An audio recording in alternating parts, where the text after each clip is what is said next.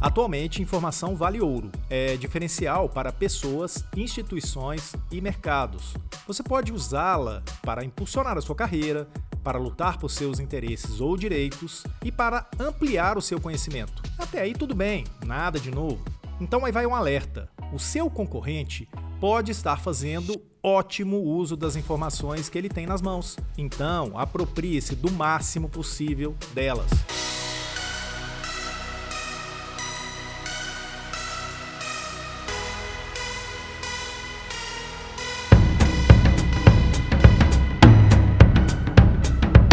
Olá, tudo bem? Que bom que você está aqui, pois começa agora o episódio 45 o último desta primeira temporada do Físio ITO em Movimento. Tudo que rola na fisioterapia e na terapia ocupacional em um só podcast. Este podcast tem conteúdo produzido pelo Conselho Regional de Fisioterapia e Terapia Ocupacional da Terceira Região, o CREFITO 3, autarquia federal que faz a fiscalização profissional em todo o estado de São Paulo.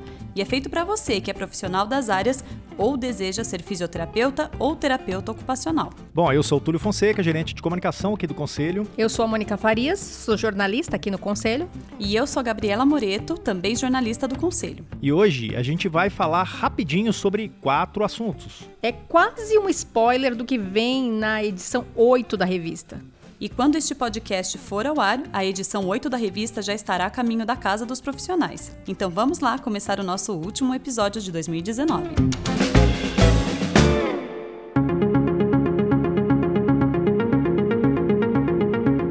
A gente começa o episódio de hoje pela capa da revista. E antes de começar, eu queria só falar um pouquinho do como é que a gente vai funcionar. Eu vou fazer algumas perguntas para jornalistas que escreveram as matérias e que construíram toda a base de conteúdo que né, foi levada na revista para vocês. E a gente vai entender um pouquinho sobre quatro dos temas que a gente vai trabalhar. Ok? A gente começa pela capa. E aí eu queria ver, Mônica, qual é a diferença né, da matéria desta edição para aquela outra que a gente fez na edição 4? né, daquela revista da capa amarela, que saiu lá em agosto de 2018. Bom, a diferença principal é que a gente está abordando nessa matéria um outro lado da questão. Naquela primeira edição 4, a gente falou muito a respeito do que a lei garante para o fisioterapeuta e para o terapeuta ocupacional, para que ele possa atuar tranquilamente sem ter medo das ameaças, entre aspas, das entidades médicas que entram na justiça buscando proibir essa atuação. E dessa vez, a gente está olhando, olhando para um outro aspecto. O porquê as entidades médicas, ao longo da história dos últimos 25 anos quase, resolveram mudar a história e abraçar a acupuntura. No começo eles rejeitavam e começaram do nada a dizer que era deles. A gente pode falar que as duas matérias são complementares, então. Sim, é interessante. Para entender toda a questão, é interessante ler as duas matérias, a da edição 4 e, claro, a dessa edição. Ah, tá bom, eu não tenho essa revista em casa mais, que eu já joguei fora, não chegou, alguma coisa nesse sentido. Entra lá no site do Crefito e baixa a edição 4. Baixa qual que você quiser lá. Baixa todas e vai, né, vai divertir. Mas a gente tem a revista 4 lá fácil para você ver. Agora, o que, que a gente pode destacar nessa matéria, dessa edição, Mônica? O que, que você, você acha que foi o ponto né, principal aí? Olha, para começar, nessa matéria sobre acupuntura, a gente, como eu já disse, decidiu trazer um outro lado da questão. E que na edição 4 a gente tinha tratado mais sobre a questão legal, né? Qual a base legal que permite que qualquer pessoa e qualquer pessoa mesmo que hoje queira estudar e praticar acupuntura pode fazer. Não tem nenhuma lei que diga que a acupuntura é desse ou daquele profissional. Aquela matéria da edição 4 foi por esse lado. Nessa matéria aqui, o que é legal destacar é que a gente traz informações que colocam em xeque os argumentos que as entidades médicas têm utilizado para forçar a barra de que a acupuntura é um ato médico exclusivo da medicina. E aí é legal, vamos destacar, é forçar a barra mesmo. Quem não entendeu ainda, vai ler a matéria, porque é forçação de barra, é só, pura e simples. Com não matéria, vão entender exatamente, mas antes da gente continuar, é, a falar dessa matéria, eu acredito que é importante fazer uma observação. A gente não está falando do médico ou profissional que está contestando o seu direito físico, o seu direito TO de exercer a especialidade em acupuntura e de exercer essa prática. Né? A questão toda é com as entidades médicas. Eu costumo dizer que o profissional que está na ponta, que está lá na assistência, que sempre é, procura o melhor para o paciente, ele não está preocupado com essas questões uh, de entidades. Ele quer lá e trabalhar. E ele entende, o médico que está na acupuntura, ele entende que é uma prática multiprofissional. Quem não entende e que não quer entender são as entidades médicas. É, e aí a gente né, pode imaginar por quê, né? Agora, qual foi a informação mais importante revelada né, nesta edição, Mônica? Então, a gente fala muito, né, tenta desvendar vários porquês, né? E principalmente por que as entidades médicas, desde o final dos anos 90 e principalmente nos anos 2000, 2001, 2002, 2004, teve coisas bem fortes. Por que que essas entidades, e vou nomear aqui as entidades, o CFM, Conselho Federal de Medicina, e também o Colégio Médico Brasileiro de Acupunturistas. Eles têm batido bastante na, nas profissões da saúde que ousam dizer que podem ser acupunturistas. É, no né? caso do ousam, é interessante que a fisioterapia foi a primeira a ser regulamentada em 85, 10 anos antes de a medicina. Ok, a gente também pode. Então é uma coisa que todo mundo que foi atendido até então por fisioterapeutas 10 anos antes da, da, da medicina assumir que poderia e estava sendo atendido errado. É, Alô? Pois é, né? Pelos critérios deles, a fisioterapia já estava colocando toda a população brasileira em risco. Isso. Pelos critérios da medicina. Isso. Quando a gente vê que é totalmente o contrário. Eles estavam lá cumprindo um papel de atender uma demanda de pacientes que buscavam acupuntura. E se prepararam, porque não foi só uma canetada da doutora Sônia Guzman, na época, que era presidente do COFITO, não foi uma canetada tem lá naquela resolução que o profissional tem que se preparar para exercer essa especialidade. Mas, é, voltando para o que eu estava falando, de que como a medicina gosta de dizer que os outros ousam fazer alguma coisa que é um ato médico, eles batem em todo mundo, mas bate principalmente na fisioterapia. A fisioterapia, dentre as profissões de saúde que podem exercer acupuntura, vou citar algumas, é a psicologia, eles têm resolução que reconhece, a farmácia tem resolução que reconhece, a biomedicina tem resolução que reconhece a prática da acupuntura, CFM, Colégio Médico Brasileiro de Acupunturistas, até bate nesses, mas mais de leve a pancada maior é sempre na fisioterapia, nem na terapia ocupacional. É Sim. É na fisioterapia. E é interessante a gente ver hoje essas entidades médicas, o CFM e o CMBA, entrando com um pedido de revogação das resoluções dos conselhos que reconhecem a atuação em acupuntura para seus inscritos. E constatar que durante muitos anos, agora eles pedem para revogar as nossas, durante muitos anos eles renegaram que a acupuntura pudesse ser uma prática médica. Você vai lá em 1972, tem uma resolução do Conselho Federal de Medicina que é muito bacana constatar, porque eles nunca revogaram essa resolução. E lá está muito claro: a acupuntura não é prática médica e deixar de, numa, numa forma que parece que assim, olha, isso é coisa de. Não é coisa de médico, isso é coisa de segunda linha, tá? É, exatamente. E agora bem reconhece, né? É. Não, não, isso é nosso. Tem lá, a gente até. Tá, tá bastante documentada a matéria, isso é bastante bacana, porque nada a gente tirou da cartola. Tá tudo em cima de documento, a gente dá as referências dos documentos para quem quiser ir lá olhar, ler, é, beber na fonte mesmo, e como eles é, desprezam mesmo a acupuntura, né, que não tem comprovação científica, é, equiparam a outras práticas como antroposofia, fitoterapia, que não tem comprovação científica nenhuma, e eles é, negam. Não é nosso, não queremos, não tem validação científica nenhuma. E fizeram isso durante muitos anos. Aí em 95 aconteceu alguma coisa que, uau, né? Agora a gente pode salvar o mundo. Aí as perguntas da matéria, elas vão em direção a esses porquês. Por que bate mais na fisioterapia? Por que, que de repente, em poucos anos, deixou de ser uma coisa não científica para ser uma coisa científica? Então a matéria ela vai muito por esse lado. E um outro aspecto que a gente também aborda na matéria é sobre o quanto a ideia da população em geral, da sociedade, a ideia que eles têm a respeito do que é a medicina. Como ainda se percebe muito a medicina do jeito que era antigamente, quando o médico ele tinha o domínio de todas as áreas da saúde e de todas as práticas da saúde. O médico era a primeira referência em saúde.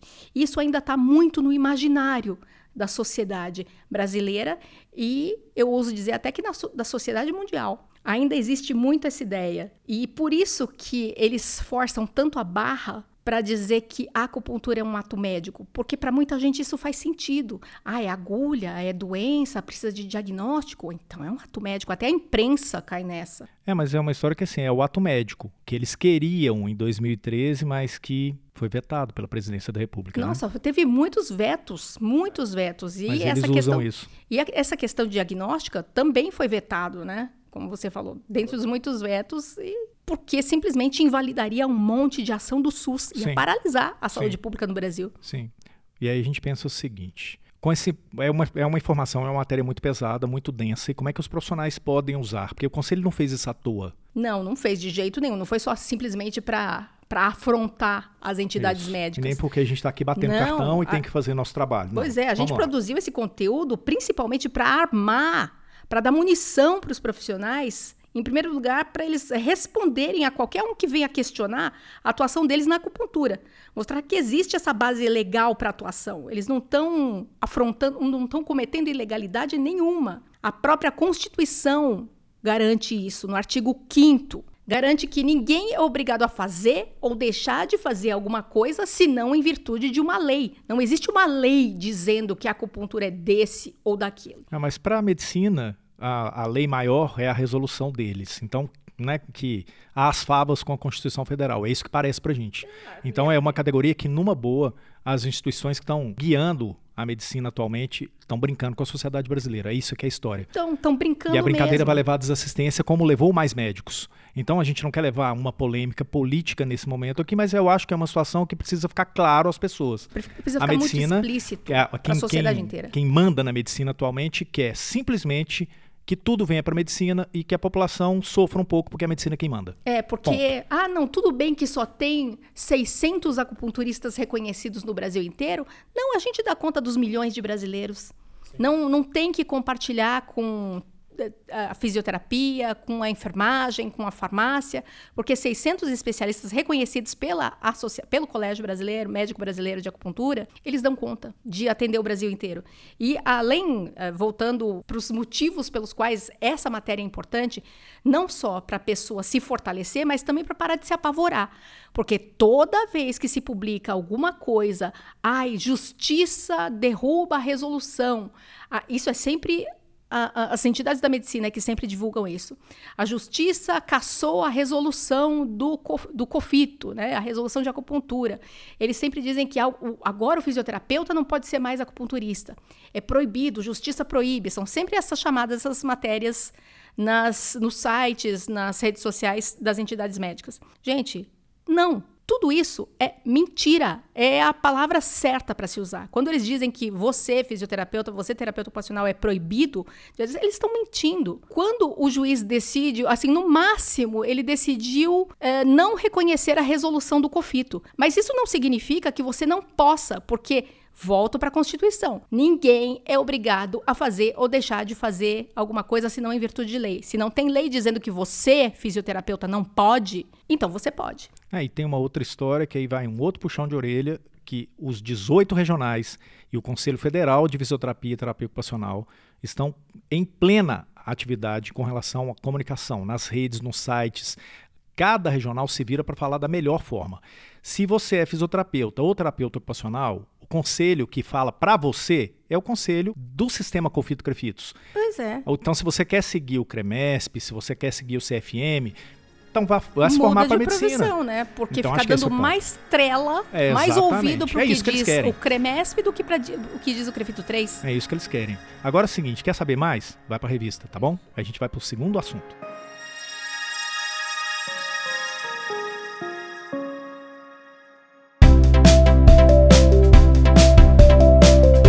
Gabi, a gente falou agora sobre questão de capacidade, né? Capacidade de atendimento, algumas uhum. coisas nesse sentido. Você fez uma matéria certo. muito interessante sobre a questão do Departamento de Fiscalização do CREFITO. A gente tem 645 cidades, 80 mil profissionais, mais clínicas, hospitais e uma série de coisas para serem fiscalizados. E a gente tem atualmente 32 fiscais, o número vai ser ampliado para 42. E o que, que você viu nessa matéria, né? Como é que, em linhas gerais, que, que o profissional vai encontrar lá? Então, a fiscalização é um departamento que está sempre em pauta nas nossas revistas, né? A gente sempre tem uma novidade para contar sobre a fiscalização, seja nas matérias do dia a dia que a gente faz aqui, seja na revista. E nessa matéria da fiscalização, aqui da revista 8, o profissional vai encontrar informações sobre os novos casos de falsos profissionais que sempre aparece, por mais que o Crefito 3 dê o puxão de orelha, um ou outro continua aparecendo. Sim, sim. E também sobre o concurso público que o Crefito 3 abriu, né, e que vai é, criar novas vagas para fiscais. E também o que a gente trouxe de legal um comparativo das infrações registradas pelo Defis entre os anos de 2018 e 2019. E o que, você pode destacar desse, desse comparativo? Olha só, Túlio, o que me surpreendeu nesse comparativo foi o aumento que o Defis registrou em alguns pontos, como estágio irregular. Em 2018 foram registrados 452 casos e agora em 2019 esse número subiu para 638. É, e aí vem uma coisa interessante que é o fisioterapeuta e o terapeuta ocupacional geralmente né, falam com, muita, com muito fervor. Fisioterapia é com fisioterapeuta terapia ocupacional é com o terapeuta ocupacional. Então vamos botar uma vírgula aí. Não com estagiário, ah, ok? Sim, sim, com certeza. E eu acredito que o Crefito vai ter um trabalho assim para educar esses profissionais, de repente reforçar sobre o estágio irregular para que novos casos não aconteçam, né? Para que haja uma diminuição desse número tão alarmante. E outro dado importante também diz respeito aos casos de exercício ilegal que a gente já falou. Em 2018 foram oito casos registrados e em 2019 o Defis registrou 23. É muita coisa, né, Túlio? Bom, se as pessoas ainda tiverem dúvidas sobre a questão de estágio irregular, a gente já fez material sobre isso. Basta dar um Google lá no material do, do Crefito e dar uma pesquisada que é fácil. Bom, mas a matéria também não tem só coisa ruim, né, gente? O profissional também vai conferir o que diminuiu nos dados da fiscalização do DEFIS, como, por exemplo, a ausência de prontuário. No ano passado, o DEFIS registrou 659 casos e agora, em 2019, o número caiu para 608. E qual a relação entre a atuação do Departamento de Fiscalização e o combate ao exercício ilegal, Gabi? Olha só, como o próprio nome do departamento diz, fiscalização, ele é o responsável por fiscalizar os profissionais, bem como identificar irregularidades como as apontadas na matéria.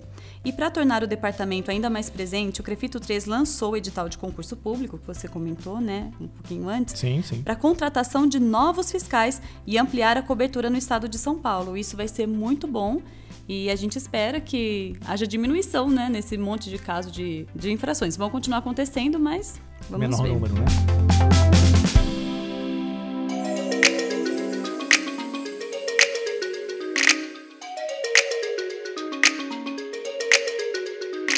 E essa edição traz um convidado especial. Quem é, Túlio? Bom, a gente ouviu o professor da SPM, que é a Escola Superior de Propaganda e Marketing, que é o Gabriel Rossi. Ele também é palestrante consultor em marketing e tem um diferencial que chamou muito a nossa atenção, que é justamente o fato de ter na sociologia e na antropologia toda a sua base de estudo. O que aprendemos com isso? Que o ponto central do marketing não está na curtidinha de rede social, nem na arte, nem na foto, nem nas próprias redes. O ponto central está nas pessoas, no seu cliente. Essa entrevista, ela teve origem na gravação dos episódios 25 e 26 do podcast. Quem não ouviu, ouça lá. Na sua opinião, Túlio, qual o grande destaque deixado pelo Gabriel? Bom, eu vou falar então para quem está ouvindo a gente. O principal destaque está justamente no seu cliente. E, e o alerta é: o que você acha que sabe sobre o seu cliente pode estar errado. Então, eu não vou contar os segredos, mas o Gabriel deixou muito claro. Não dá para achar que conhecemos o cliente com base em informações que sempre foram usadas, tais como idade, classe social, etc. Hoje a coisa é muito mais dinâmica e muito mais complexa. O seu cliente hoje tem muita opção de escolha no mundo e o principal concorrente do seu serviço, do serviço que você presta, pode estar escondido onde você menos espera. Não é no, no, no consultório do seu colega, não está na área de saúde, está tudo quanto é lugar. E o seu concorrente está no mundo, entendeu? Hoje a disputa é por atenção. Em alguns casos, a pessoa vai deixar de fazer um tratamento para se dedicar a uma outra coisa mais interessante, mais chamativa, que não é que ela goste mais. Conhecer essa pessoa é o primeiro passo para o sucesso do seu negócio, da sua carreira. É, e essa preocupação com o cliente leva a uma outra constatação. Sim, sim. O Gabriel deixa, deixa uma outra dica. É, que os profissionais deixem de usar o espelho e venham para as janelas. Talvez as pessoas não tenham entendido muito essa lógica, mas em linhas gerais é o seguinte: o espelho você enxerga apenas a si mesmo. Você está olhando para dentro. Na janela, você enxerga o mundo, as pessoas, tudo. Todo mundo que está lá fora. E o segredo de qualquer negócio está no mundo real, não naquilo que você acha que é real. Né? E o marketing é a ciência que vai lhe proporcionar as ferramentas que analisem, estudem e compreendam o comportamento do seu cliente. Como é que foi aquela história que o Gabriel falou de batom em porco? Ah, aquilo é muito legal, muito legal. No mercado, olha, gente, não adianta a gente maquiar, disfarçar. Porque, ah, eu faço uma coisa bonitinha aqui, e ok. Né? Pega o porquinho, passa o batomzinho. Exatamente, vai ficar uma beleza, né? Então a prestação de serviço, ela tem que ser bem feita. O cliente tem que estar sempre surpreendido, né? Tem que ter atendido todas as suas expectativas e ter o seu desejo. Ele tem que desejar voltar à sua clínica, ao seu atendimento, né? Então, é, acho que esse é o ponto. Aí o Gabriel dá uma dica de ouro, a força do boca a boca. Ele fala sobre isso. Agora, se você interessou, vai lá na revista, porque eu não vou te contar mais não.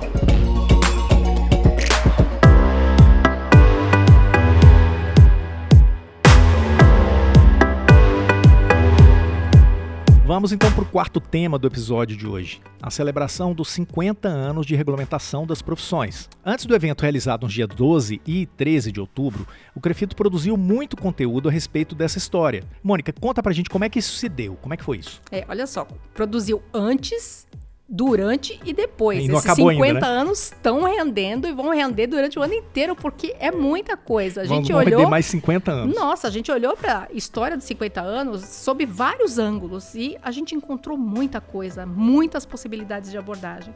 A gente viu que era tudo muito rico em histórias, era rico em personagem e a gente trouxe tudo isso para conteúdo em vários formatos diferentes, mas sempre enxergando um fio condutor para cada momento, nessa ordem.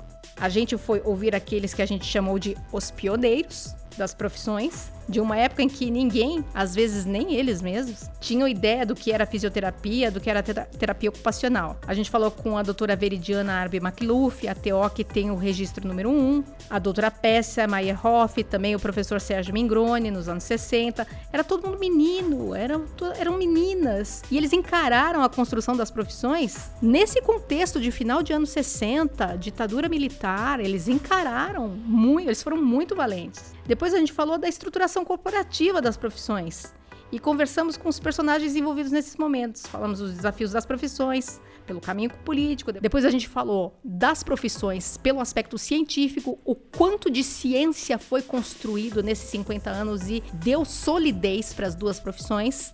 E por último, a gente olhou para o futuro, né? Quais os caminhos, quais as tendências que a gente já observa hoje e que já apontam para o futuro da fisioterapia e da terapia ocupacional. E foi uma coisa que, assim, não é uma, um exercício de futurologia. A gente chegou a falar isso no- em episódios do podcast.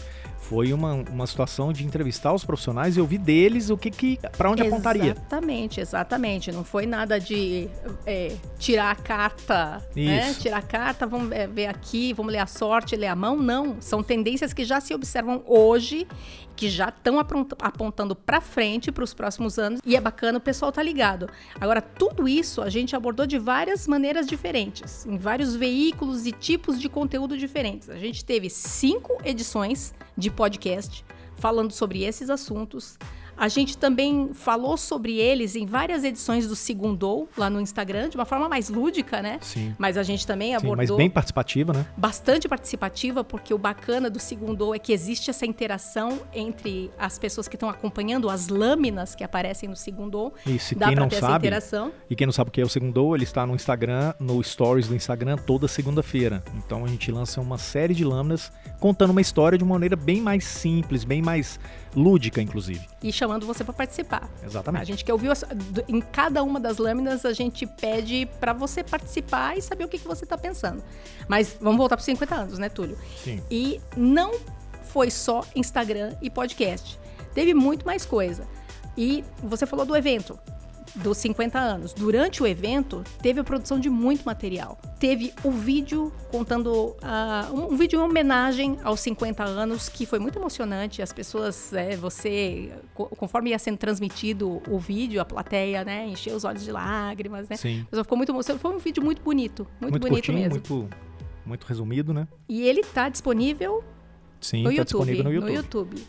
Uh, também teve o que a gente chamou da web. É um web vídeo, né? Da, o web vídeo com os pioneiros, né? Que foi um bate-papo muito bacana que aconteceu no palco da cerimônia de abertura do evento. Um bate-papo com a doutora Veridiana McLuff, terapeuta ocupacional, e com o doutor professor Sérgio Mingroni, fisioterapeuta. Foi um bate-papo muito bom. Lembrando, né? Isso. Contando causos Causos daquele da início, né? Também a gente uh, produziu entrevistas com todos os especialistas que se apresentaram durante a parte científica do evento. Então são 40. A gente tem 35 especialistas lá naquele dia, mas a gente entrevistou mais 10 que estavam. A gente tem 45 então, vídeos disponíveis. 45 vídeos disponíveis, todos eles apontando para o futuro das especialidades. Então a gente já está trabalhando os 50 anos já de uma outra forma, olhando para o passado, celebrando o passado, mas apontando para o futuro. Por quê, né? Fisioterapia, terapia ocupacional, não param. Isso fora os próprios vídeos das palestras. Além dos vídeos das palestras, isso. é verdade, tem todas as palestras na íntegra. Exatamente. E aí tá, como é que eu faço para acessar isso tudo? Então, você vai ver que na edição 8 da revista, a gente tem lá vários QR Codes que você pode acessar através da câmera do seu celular, fácil. Hoje tá bom porque até a Globo tá usando isso, então a, turma vai aprendendo a melhorar, né? A, a usar melhor esse, essas plataformas, essas ferramentas. É, o QR Code é alguma coisa que já tem há muito tempo, mas o pessoal não usava bem, né? Agora está ficando Sim. mais popularizado. A gente está vendo mais QR Code, o pessoal baixando o aplicativo para ler o QR Code. O que você vai encontrar lá, nessa matéria específica dos 50 anos, não é pouca coisa, né, Gabi? Não, não é não, Túlio. Tem muita coisa para o pessoal folhear na revista e encontrar sobre essa matéria super legal que a gente fez sobre os 50 anos. E é uma matéria interativa que você lê o que está lá, percebe algumas fotos, mas o material extra é muito maior do que a revista. Aquilo não cabe em 10 edições de revista. Com certeza. Então é bem legal que você pode, pode estar consumindo isso lá. Agora, parte destes conteúdos, Gabi, foi obtida lá, dentro do evento, durante o evento, enquanto estava acontecendo aquilo. Vocês entrevistaram pelo menos 45 profissionais, certo? Isso mesmo, e Túlio. Os vídeos já estão no YouTube. Qual é a importância desse trabalho? Então, lá no evento, nós colocamos o jornalismo em ação. Meu pessoal da comunicação não parava em nenhum momento. Nenhum minuto, é. Nós fizemos entrevistas com vários palestrantes durante todo o evento e conversamos também com os diretores do Crefito 3 e com os participantes do congresso. Foi um dia muito intenso e muito produtivo para a equipe de comunicação. E depois todo esse material se transformou em entrevistas, como a Mônica havia comentado. E eu acredito que esse trabalho é importante porque ele apresenta ao profissional que nos acompanha e mesmo os estudantes de Físio e TO um recorte da profissão e um aprofundamento da especialidade que o profissional especialista trouxe ao evento. E além disso, o material também apresenta uma reflexão para os próximos 50 anos das profissões. Por isso eu convido quem ainda não assistiu a acessar esse conteúdo no canal do Crefito 3 no YouTube. Ah, legal. E aí, eu quero pedir a Mônica agora um spoilerzinho.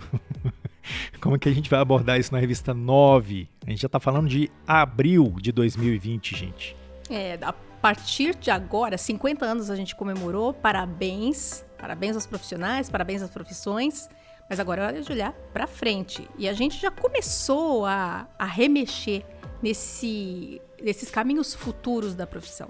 Então, spoiler mesmo, não vou dizer muita coisa, mas para onde está apontando a pesquisa em fisioterapia e terapia ocupacional? Que caminhos a pesquisa, o conhecimento das profissões está tomando?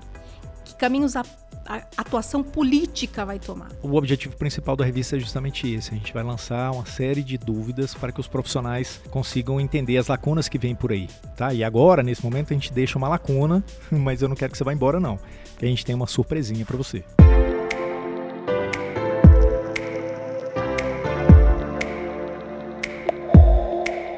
E a surpresa que o Túlio falou agora é uma surpresa tanto para nós quanto para vocês porque a gente faz o podcast, a gente trabalha com muito carinho, com muita precisão nos dados, nas informações, para manter vocês informados, mas a gente nunca sabe como é que vocês estão recebendo. Só que vocês comentam, vocês deixam comentários no YouTube, deixam comentários nas redes sociais, e por ali a gente tem condições de saber se a gente está indo pelo caminho certo, onde a gente pode melhorar. A gente incentiva, inclusive, a gente pede sempre que vocês deixem comentários para a gente saber se a gente está indo pelo caminho certo. E também saber o que é que vocês estão achando e de que forma a gente pode melhorar mais ainda esse podcast. E várias pessoas comentaram nas 44 últimas edições. A gente trouxe alguns aqui. A gente quer destacar alguns nomes de pessoas que participaram com a gente, deixando comentários construtivos ou de críticas também, não tem problema nenhum, muito pelo contrário, né? É até construtivo. Então a gente vai aqui agradecer, citar o nome de, de quem participou com a gente e deixar um grande muito obrigada para todos vocês.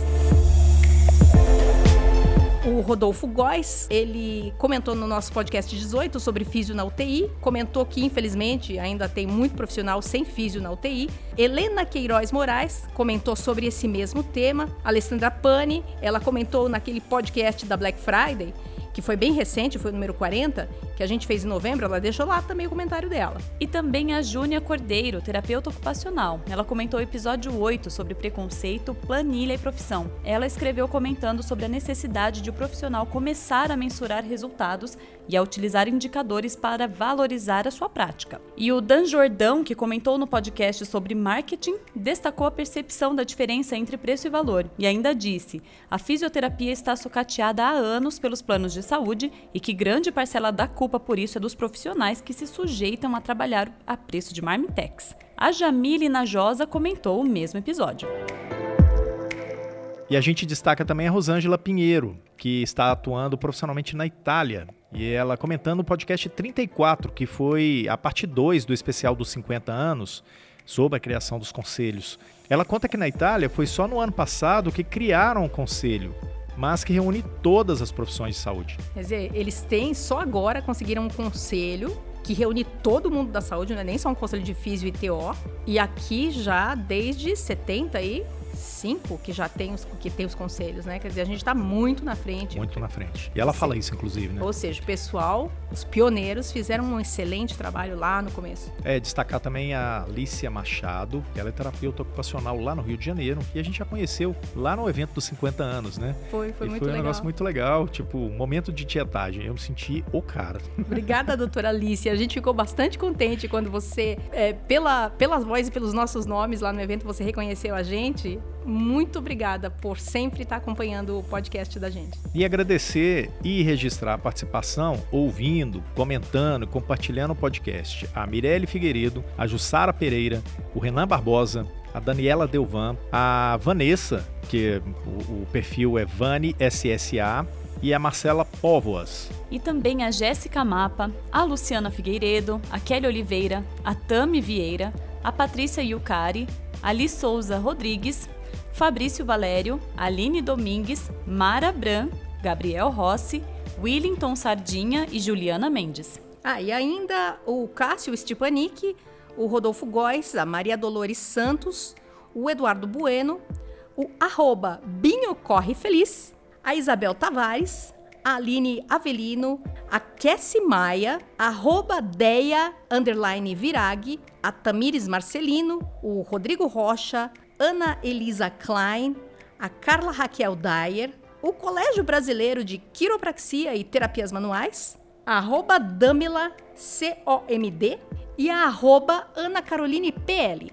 A todos vocês, muito obrigada por estarem com a gente por esses 45 episódios do podcast. É isso aí, suportando e caminhando conosco para né, academia, caminhada, ônibus, metrô, onde estrada, tá? onde for. Né? Valeu, pessoal, muito obrigada. É isso aí. Agora deixa, a gente vai deixar um, um dever de casa. Cada um de vocês tem que trazer mais três para ouvir o podcast no, no ano que vem e comentar. A gente quer fazer um podcast só de agradecimento no ano que vem, tá ok? Fevereiro tá aí.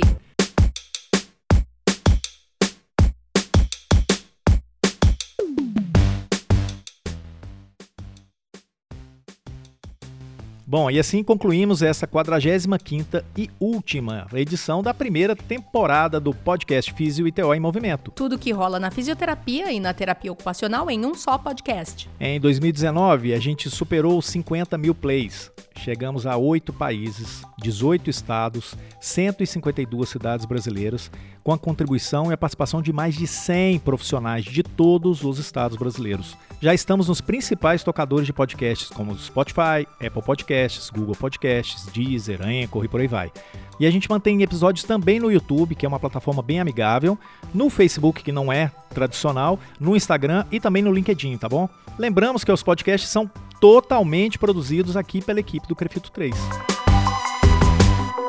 É isso aí, eu sou o Túlio Fonseca, gerente de comunicação aqui do Crefito 3. Eu sou a Mônica Farias, eu sou jornalista aqui no Crefito 3. E eu sou a Gabriela Moreto, jornalista do Crefito 3. O Fato ou Fake e as redes sociais têm monitoramento da estagiária de Relações Públicas, a Ana Carolina Soares. A produção de áudio é do editor de vídeo do Crefito 3, o Rodrigo Cavalheiro. E as artes das postagens do podcast nas redes são produzidas pelas estagiárias de design gráfico Eduíne Azevedo e Juliana Mayumi. Gostou dessa edição aqui do podcast? Então compartilha com os colegas. E atenção, a segunda temporada do Físio Teu em Movimento volta em fevereiro de 2020. Mas enquanto a gente está aí preparando as novidades para você, você pode ouvir os anteriores, compartilhar com seus colegas. Olha, eu garanto, tem muita coisa importante sobre a sua profissão esperando para você ouvir. Até fevereiro de 2020, pessoal. Hasta la vista. Tchau, tchau.